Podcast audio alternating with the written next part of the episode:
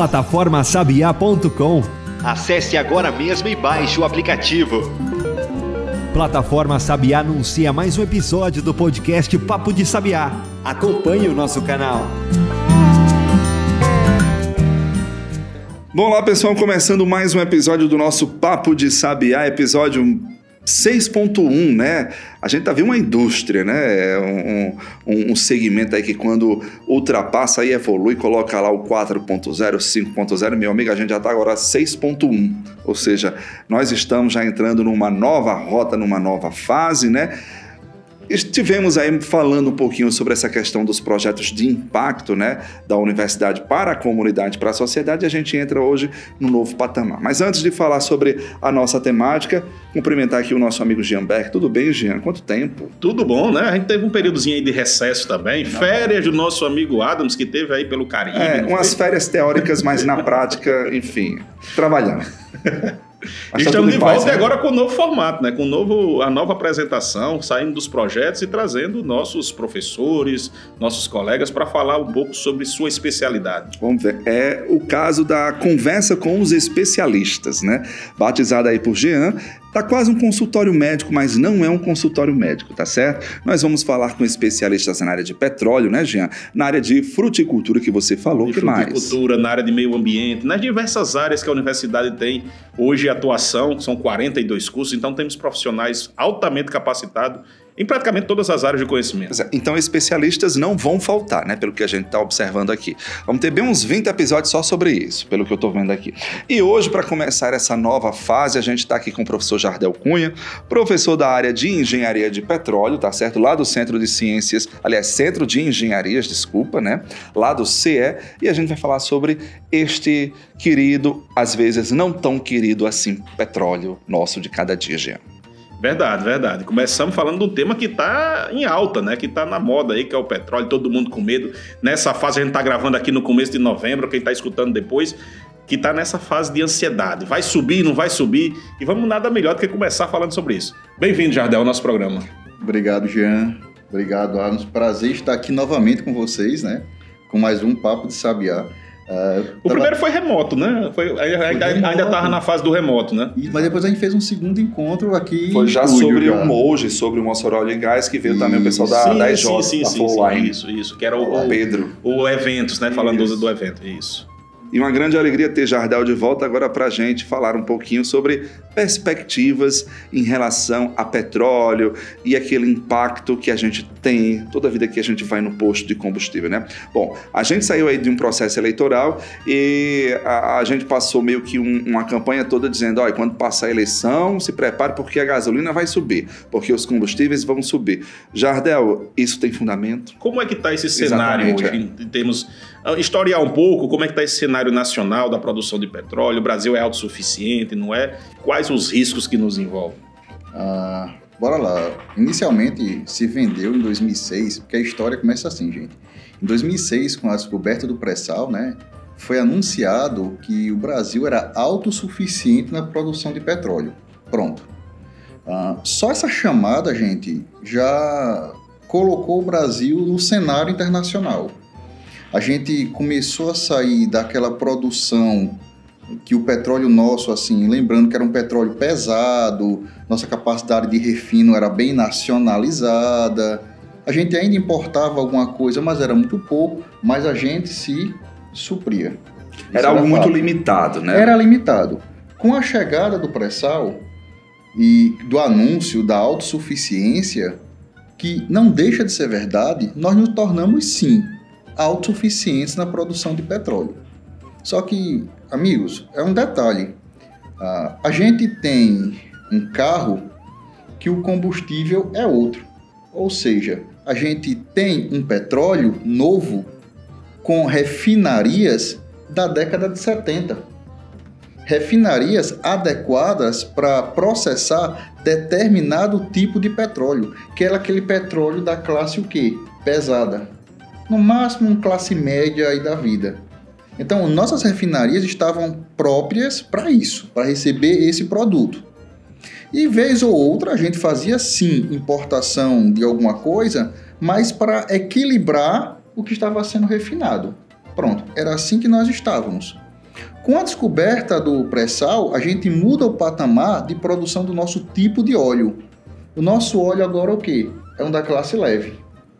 Então a gente saiu na classe pesada, classe média, estamos na classe leve, chegando a alguns postos novos da classe extra leve.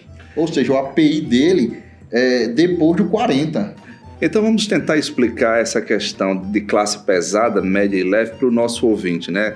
Aquele leigo mesmo. O que, que isso significa, professor? Ah, o petróleo, quando ele é obtido, o que todo mundo acha que o petróleo é igual, o petróleo não é igual. O petróleo tem diversas classificações. E vamos tratar assim, de forma geral, oriundo de como ele é formado, da forma como ele é produzido. Por exemplo, um petróleo que você tem oriundo de formações vegetais, onde você tinha, por exemplo, uma grande floresta, ele vai ter um tipo. Se for um petróleo oriundo, por exemplo, de uma zona que era um antigo oceano, ele vai ter um outro tipo. Vai gerar-se um outro tipo de petróleo. Peraí, mas não são petróleos? Sim, são petróleos. Só que com características distintas. Uns petróleos tendem a ser mais leves o que significa dizer, em termos de ser mais leve?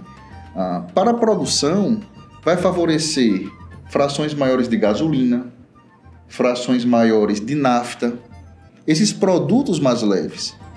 O petróleo, por exemplo, é o produto que tem o maior valor agregado isso, também? Isso, não é à toa que é o petróleo que é mais disputado. Eu já ia perguntar se o, o petróleo leve, teoricamente, é o que tem mais qualidade, professor? Não, todo petróleo tem qualidade. O que vai mudar é só a quantidade de produtos, fração que você vai obter de cada um. Por exemplo, esse petróleo leve que eu falei, as maiores frações é nafta, gasolina e entre os outros produtos leves. O petróleo pesado, você cai o quê?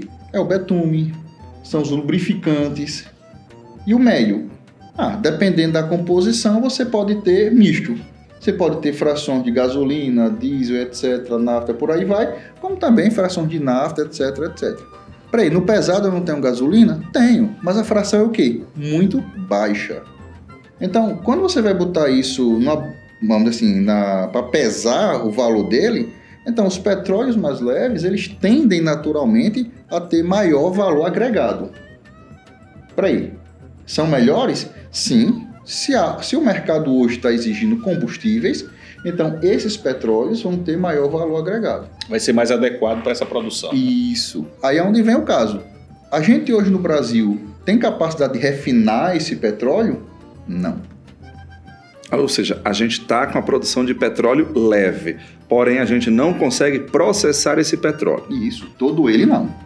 E vai para onde? Para fora? Para fora. Aí esse valor agregado, ou seja, esse refino fora, que de certa forma meio que deixa os preços, é, como é que eu posso dizer, professor? Eleva o preço? Exatamente, deixa eles é, é, é, condicionantes ao, ao, mercado internacional. Pronto, você vai ele condicionante ao mercado. Ah, não significa dizer que a gente vai pagar mais caro, não, a gente vai estar condicionando ao mercado. Quando volta para o Brasil, aí a gente tem os impostos. Como qualquer produto, que você traz de fora. Então você vai ter os impostos sobre eles aplicados. Então quando o pessoal chega e diz: "Ah, mas a gente se tornou autossuficiente, mas a gente ainda está importando?" Sim. Por quê? Porque a gente não tem capacidade de refino no Brasil instalada. Aí você pergunta: "Então por que nós não fazemos refinarias? Não construímos refinarias?" Primeiro, porque construir uma refinaria hoje com o mundo que nós temos hoje, com muitas outras refinarias, muitas delas ociosas, significa dizer o quê? Desperdício de dinheiro. Exatamente. Eu também entendo dessa forma. Se há refinarias ociosas em outros lugares do mundo, então teoricamente é melhor você é, meio que terceirizar, né? ou seja, utilizar esse serviço por fora do que você investir em algo que, ao meu ver, não deve ser barato, né, professor? Para construir uma refinaria para esse fim. Isso, isso. O custo não é barato. E assim, se você dissesse para mim hoje, pronto, vamos construir uma refinaria só para a capacidade de produção do pré-sal. Ah, só para situar os nossos ouvintes, bom, recentemente, uma, do, uma das FPs SOs, né, que produz, armazena e processa o petróleo do pré-sal, produz hoje em torno de 150 mil barris por dia. Gente, só para a gente ou pensar num número, o nosso estado hoje, agora que está voltando ao patamar de 70 mil barris por dia. Ou seja, todo o nosso estado, 70 mil. Um navio, 150 mil.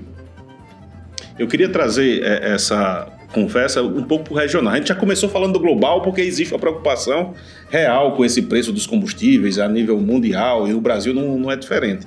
É, mas localmente a gente teve um impacto muito forte também na geração de empregos, na geração de, de, de, de barris de petróleo mesmo, da exploração do restante do Brasil que não fazia parte do pré-sal.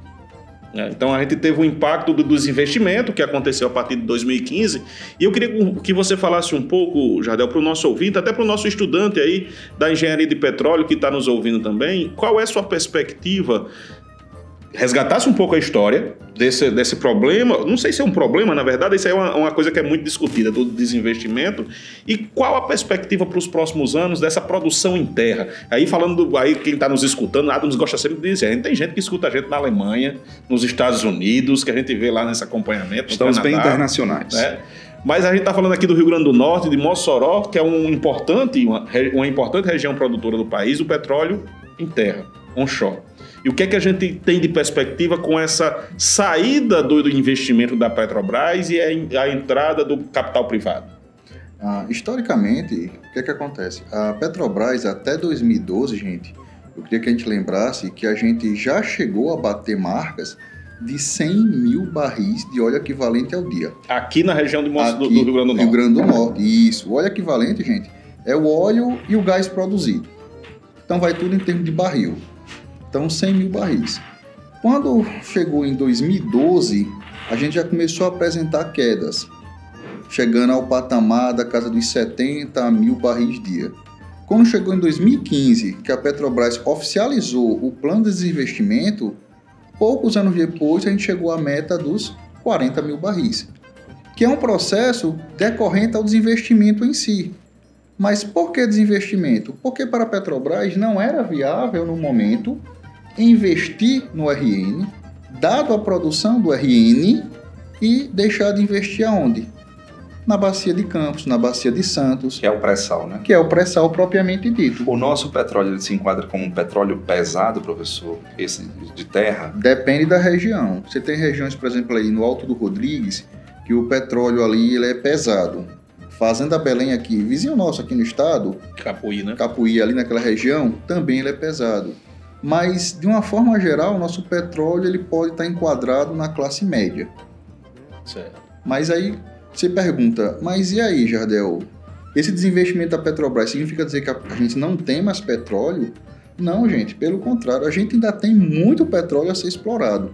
Só que eu queria que todos pensassem da seguinte forma: a forma que nós estamos produzindo petróleo hoje, atualmente, pense que hoje não, há uns anos atrás, a gente não gastaria muito para produzir o petróleo. Pronto.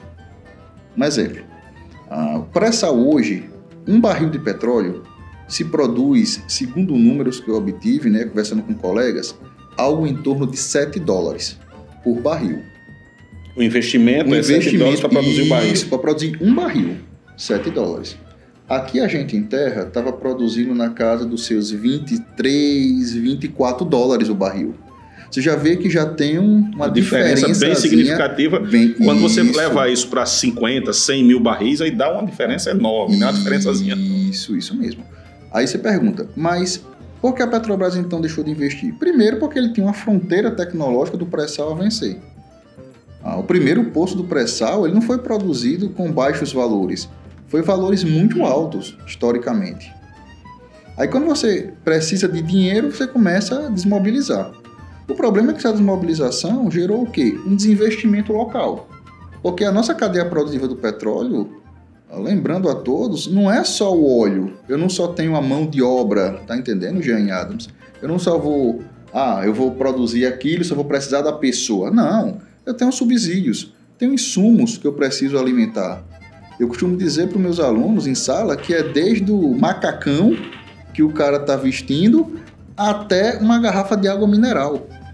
Então, eu trabalho com o grande produtor, né, aquele que produz em quantidade, como também a pessoa mais local, O do cara que bairro. tá vendendo a refeição, a quentinha, né? Isso, isso mesmo. Então mexe com todo mundo. Então esse anúncio de desinvestimento gerou uma saída, uma evasão dos produtores, dos, vamos dizer assim, os produtores, quem produz material localmente. Todos começaram a sair. Então a gente gerou esse primeiro momento, essa saída. Mas temos petróleo? Temos. Então o custo do petróleo naturalmente começou a subir. Porque o material de consumo para produzir começou a ficar mais caro. E, gente, naturalmente, qualquer poço produtor de petróleo, ele vai chegar na fase madura. Que é até o termo que a gente utiliza hoje de campos maduros, né? O campo está maduro. Naturalmente, isso vai acontecer para qualquer campo. Só que, nas curvas de produção, quando a gente começa a detectar essa queda de produção, a gente pode ir lá e fazer o quê? Uma intervenção. Quanto mais cedo a gente fizer uma intervenção no poço, maior a chance de, su- de sucesso da gente voltar à produção para aquele patamar. E a gente vai sustentar ele por mais um tempo. Como é que seria essa intervenção que você fala, é, Jardel, né? Porque assim, a gente imagina, não, campo maduro, teoricamente, é, é, falando bem leigo. Ah, o, o, o- o poço diminuiu, teoricamente é porque eu acho que a vazão diminuiu, né? A reserva diminuiu. Isso talvez faça sentido, né? Mas como é que é feita essa intervenção para manter aquela produção no mesmo patamar? Pronto, com relação à intervenção, Adams, a gente tem diversos procedimentos, mas tudo depende de como o poço está. A gente pode fazer, por exemplo, intervenções como fraturamento hidráulico, que a ideia é você melhorar a quantidade de caminhos preferenciais. Eu posso fazer, por exemplo, uma acidificação no reservatório para desobstruir os poros e melhorar a vazão. Eu posso injetar água, eu posso injetar vapor. Então depende muito da intervenção que a gente vai realizar. Entendi, então. Bom, a gente está falando com o professor Jardel Cunha, professor da área de Engenharia de Petróleo aqui na UFESA. Vamos dar uma pausa aqui no nosso episódio, daqui a pouco a gente volta. Plataforma Sabiá, Ambiente digital interativo. voltado a difundir as tecnologias demandadas e ofertadas na resolução de problemas do semiárido brasileiro. Acesse e segue a gente no Instagram.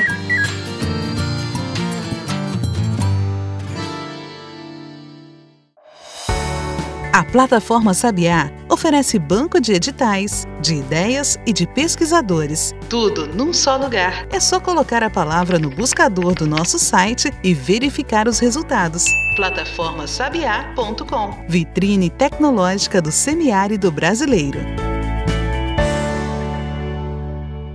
Então, estamos de volta para o segundo bloco do nosso episódio 61, 60, viu, Adams? Agora.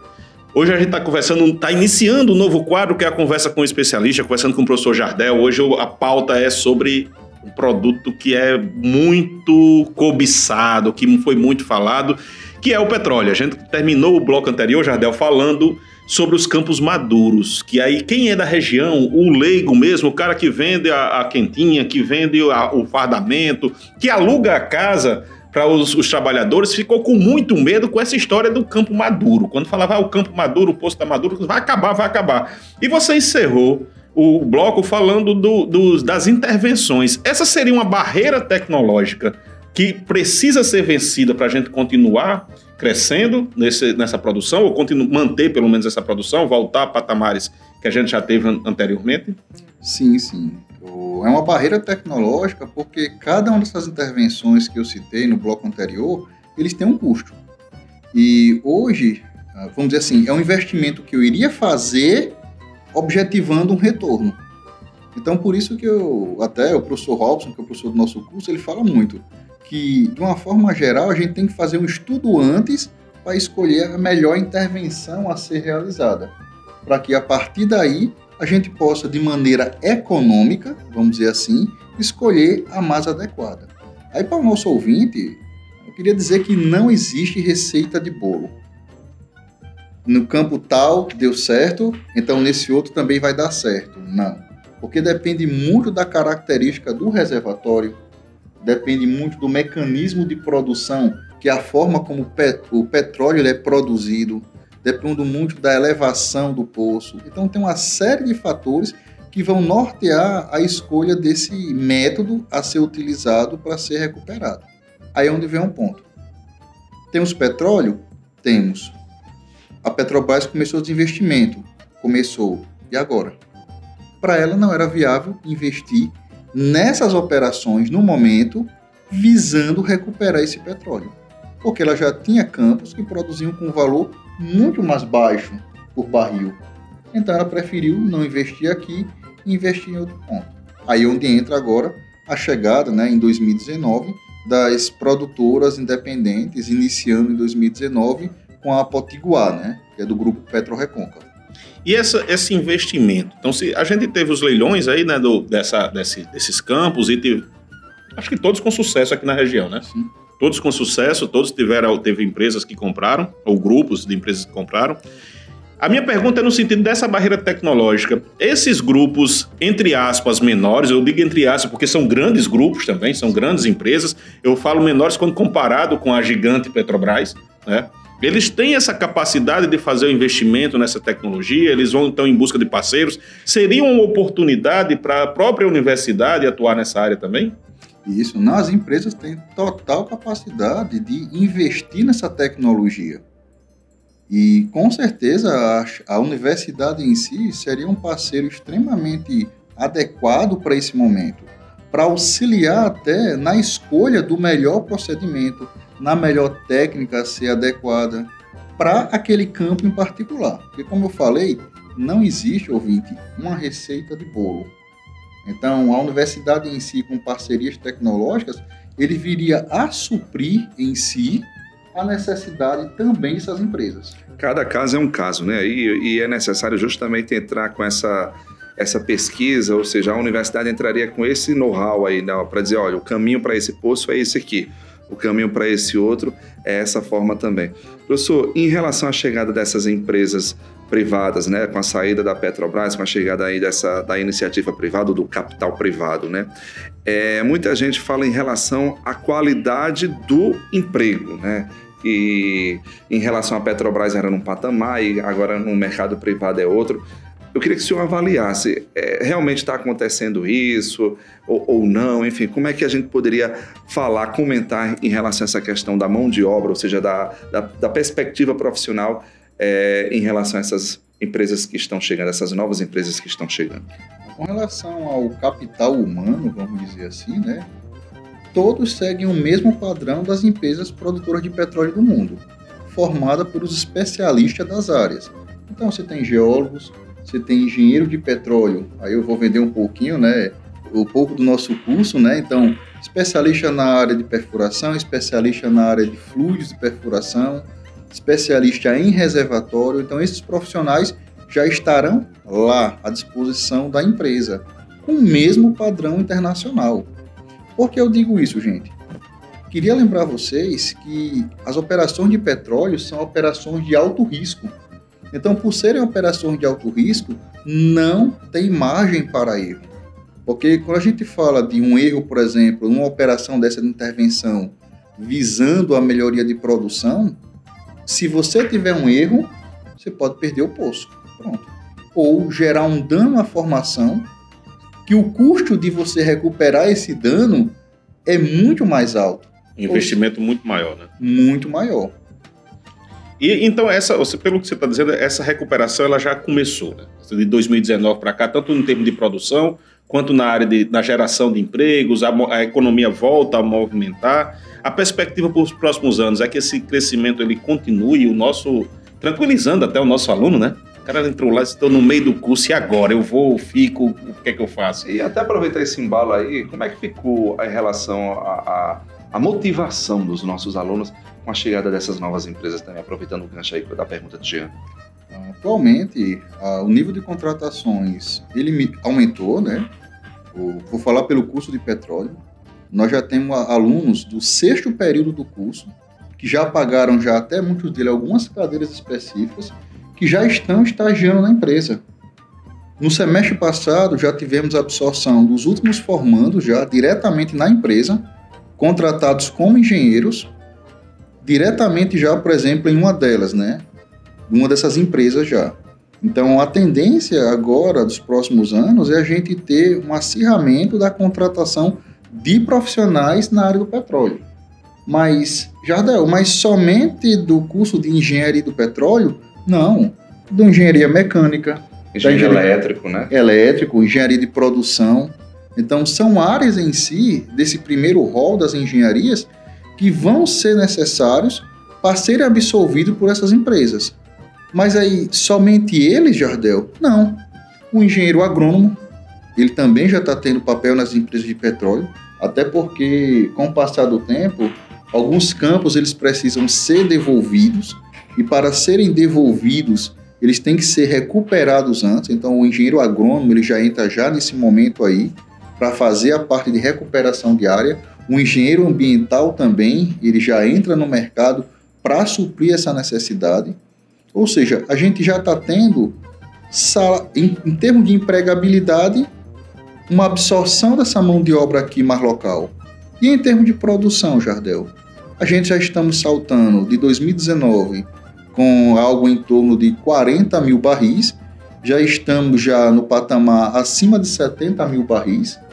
E a ideia das empresas, as perspectivas dela, né, até foi num, um dos pontos do último Mossoró Oil Gas, né, que foi realizado aqui nesse ano aqui na UFESA, é que essa produção seja três vezes maior. Então, ou seja, em breve a gente pode chegar a patamares, patamares aí próximos de até 150 mil barris ou mais.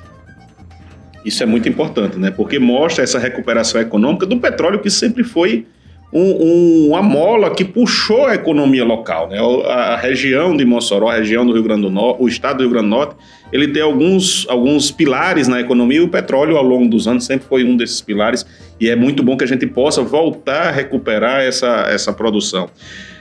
E do ponto de vista nacional, o que é que você vê como perspectiva? O o pré-sal ele continua sendo um- uma referência, o Brasil ele entrou no mercado global por conta do pré-sal. Qual é a perspectiva para os próximos anos? Você me falava antes aqui em off que estados como o estado do, do Maranhão têm aumentado a produção de gás, existe uma perspectiva de ampliar a produção onshore. Como é que está essa perspectiva nacionalmente falando?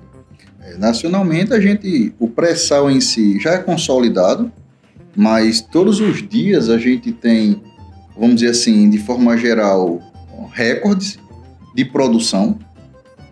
Isso em termos de pré-sal, descobertas periódicas de novos campos. Até porque o poço é perfurado, gente, e não significa dizer que de imediato você produza, não. Você tem toda a fase de testes antes para você conferir a produção ou estimativa de produção daquele seu poço. Então, periodicamente está sendo anunciados os testes de longa duração de alguns campos e de alguns poços, já mostrando o potencial de reserva, né? Certa vez você comentou, extremamente elevados para os próximos anos. Isso nacionalmente.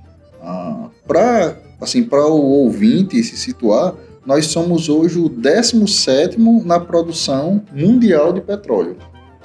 Nossa, isso é ruim. Não, isso é excelente. Estamos figurando aí entre os maiores produtores.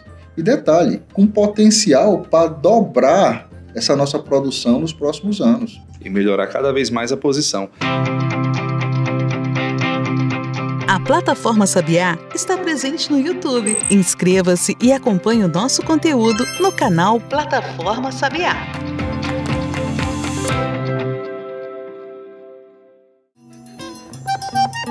Só a plataforma Sabiá Dispõe de funcionalidades para inventores, para financiadores e para a sociedade. Acesse plataformasabiá.com. E veja qual serviço você deseja. Professor, é, eu vou fazer uma pergunta, eu acho que cabe mais para a área da geologia do que para a engenharia de petróleo, mas mesmo assim eu vou fazer porque o senhor, enfim, é, entende aí, passeia com muita naturalidade por essas áreas do petróleo, né? Mas assim, uma curiosidade nossa, né? Quando a gente extrai o petróleo, aliás, quando é, é, há essa extração de petróleo é em relação à questão do ambiente, né? Lá o, o espaço onde esse petróleo é, é, como é que chama? Ele é recolhido, né? Como é que fica em relação? Existe um, um monitoramento dessa área lá de baixo para saber como é que está essa questão da produção. Existe uma espécie de reposição também. O meio ambiente ele consegue também repor, enfim, dentro da sua velocidade, aquele petróleo que está sendo pego. Existe, por exemplo, quando o petróleo é extraído, fica, vamos dizer assim, bem leigo, um oco lá embaixo. Como é que fica? Explica aí pra gente. Tira essa Ah, curiosidade. eu adoro, eu adoro essa pergunta.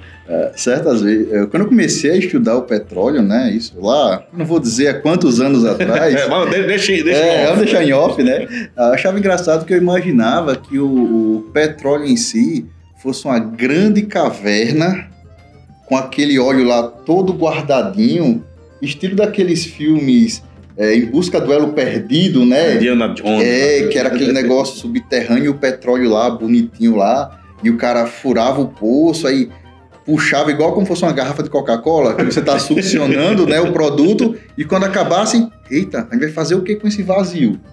É, na verdade, a todos, o petróleo em si, ele tá dentro de espaços vazios, vamos dizer assim, como fosse de uma grande esponja, se a gente fosse trazer assim. Então, o petróleo estaria naqueles es- pequenos espaços vazios dentro dessa esponja. Então, quando a gente succionar esse produto em si, nossa, vai ficar oco? Não fica, porque você ainda tem um grande volume de produto lá dentro armazenado. Ah, se a gente fosse tratar geologicamente, né, o petróleo em si, quando ele é gerado, gente, fazer um- uma breve sinopse. Ele vai sendo soterrado e inicia-se o processo de degradação da matéria orgânica. Quando esse petróleo ele chega lá embaixo, ele fica cozinhando numa grande panela de pressão. E igual a nossa panela de pressão, quando a, a válvula da nossa panela começa a emitir aquele chiado, o apito, é o que a gente chama de da primeira migração do petróleo, que é quando ele sai da rocha. Porque é isso mesmo, o petróleo é uma grande rocha. Aquilo se rompe e o petróleo ele sai, procurando um caminho, gente. Que aí é o bonito da coisa. E ele vai procurar o quê? O que a gente chama de armadilha geológica. Só que parte desse petróleo é o que a gente chama que ele é trapeado. Ou seja, ele vai para uma armadilha geológica. E a outra parte, ele é perdida. É aquele petróleo que porventura alguém diz: "Ah, eu encontrei petróleo aqui na superfície". O que você vai encontrar nada mais é que talvez um betume na superfície, qualquer produto de baixa qualidade. Se você perfurar ali, você não vai encontrar nada. Só areia e betume misturado. Mas vamos lá. Quando ele encontra essa armadilha geológica, ele fica armazenado lá, esperando o momento que a gente vai é, executar a prospecção dele. Aí onde entra as técnicas de geologia, né? principalmente a sísmica em si, para você detectar essa região que existe uma grande possibilidade de você encontrar petróleo. E assim, Adams, não significa dizer que se eu encontrei todo esse conjunto, uma armadilha geológica com petróleo lá, seja comercialmente viável a gente explorar, explorar, vamos dizer assim, produzir esse petróleo. Pode ser que a gente não consiga nem sequer ver viabilidade econômica naquilo. Então, Interessante, né? Então, gente, não fica oco, tá certo? É, não, não se preocupe, que a gente não Exatamente, vai, afundar. não vai afundar, não. Não vai ficar, não. Mas é isso, é. bacana demais. Mas é bom isso, Adams, porque são curiosidades que muitas vezes o nosso. o- eu, pelo menos, não sabia. Eu, adorei a explicação. Foi uma aula para mim aqui hoje. Eu também não tenho Obrigado. consciência, né? Eu pensava que era nem o que nem o professor explicou. É feito Coca-Cola. Botava o canudo lá como se fosse chupando. Pronto. Terminou, vamos para outro ponto. E passava ali do lado do poço, é. daqui a pouco vai afundar. Tem que passar com Exatamente. cuidado, senão a gente É, vai aqui exatamente. cair lá no, no- Não sei nem que, o tamanho da profundidade. Quanto é a profundidade média de perfuração de um poço em terra? Ah. Assim, tem uma. Varia muito, eu sei que deve variar de região, aqui mas. no É, Mossoró, 100 metros, 300 metros, 500 metros. Tem poços aqui. Região do Mossoró, 900 metros. Aí pré-sal, 2 mil metros, 3 mil metros e assim E vai. cada um desses é um desafio diferente que vem para a tecnologia, para os nossos estudantes. Eu queria que você falasse um pouco agora dessa formação. Eu estou entrando agora, ou o aluno que está entrando, seja na engenharia ambiental, na engenharia de petróleo, na mecânica, como ele, se ele tem interesse por essa área, existe algum caminho que ele deve seguir? Existe alguma orientação? Eu sei que não tem receita de bolo, mas tem alguma, al- o que é que ele pode fazer para tentar chegar bem, competindo bem nesse mercado? O mercado no- na área do petróleo é um mercado extremamente competitivo. Isso aí eu aprendi de longa data. que é um mercado que exige muito qualificação profissional, principalmente de forma geral para o aluno engenheiro. Porque a base da engenharia dele, que são os cálculos, as físicas e as químicas, tem que ser o quê? Muito bem alicerçadas. A partir daí, ele vai cursar as cadeiras específicas do curso de petróleo, que o nosso é uma formação geral. Mas dentro do curso, ele pode puxar alguma ramificação para alguma área de interesse dele. Por exemplo, reservatórios, por exemplo, área de completação, estimulação de poços. Então, são áreas que, por exemplo, ele pode buscar. Interessante, né? E é uma área, como o professor Jardel falou, ela precisa de uma alta capacitação, de uma alta qualificação, justamente por isso, por não permitir erros, né? Existe a segurança falhas, pessoal, isso. segurança ambiental, é muita. muita É, é- é muita coisa envolvida, né? Muita, vamos dizer assim, é muita responsabilidade. E por envolver muita responsabilidade, aí exige essa qualificação, né? essa capacitação máxima de todo profissional que vai aí para essa área de petróleo, não é isso, Diego? Exatamente. E é isso. Então é isso. Estamos chegando ao final aqui do nosso episódio, não é isso? E agradecer muito a participação do professor Jardel iniciando essa nova fase aqui no nosso PS, né? O Papo de Sabiá. E é isso, gente. Obrigado, professor. Uma grande alegria. Obrigado a hoje. Já, Del, só antes da gente encerrar, eu queria que você falasse um pouco aí, o pessoal que, que quer encontrar o nosso curso de engenharia de petróleo, os grupos de pesquisa de vocês, está lá no site, como é que faz?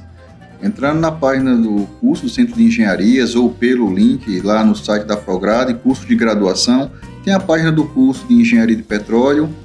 Clica lá, tem um contato da coordenação, tem nossos contatos pessoais dos professores, tem a linha de pesquisa que nós atuamos, então é só entrar em contato lá conosco.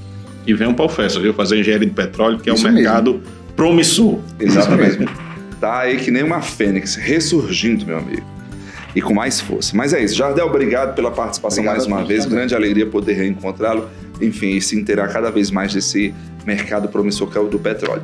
Vamos embora, Jean. Vamos lá, começamos bem, mais uma temporada aí do, nossa, do nosso Papo de Sabiá e começamos com o pé direito, começamos com tudo. Com certeza. E é isso, ó. Fica ligado que em breve a gente volta com mais uma conversa com um especialista aí.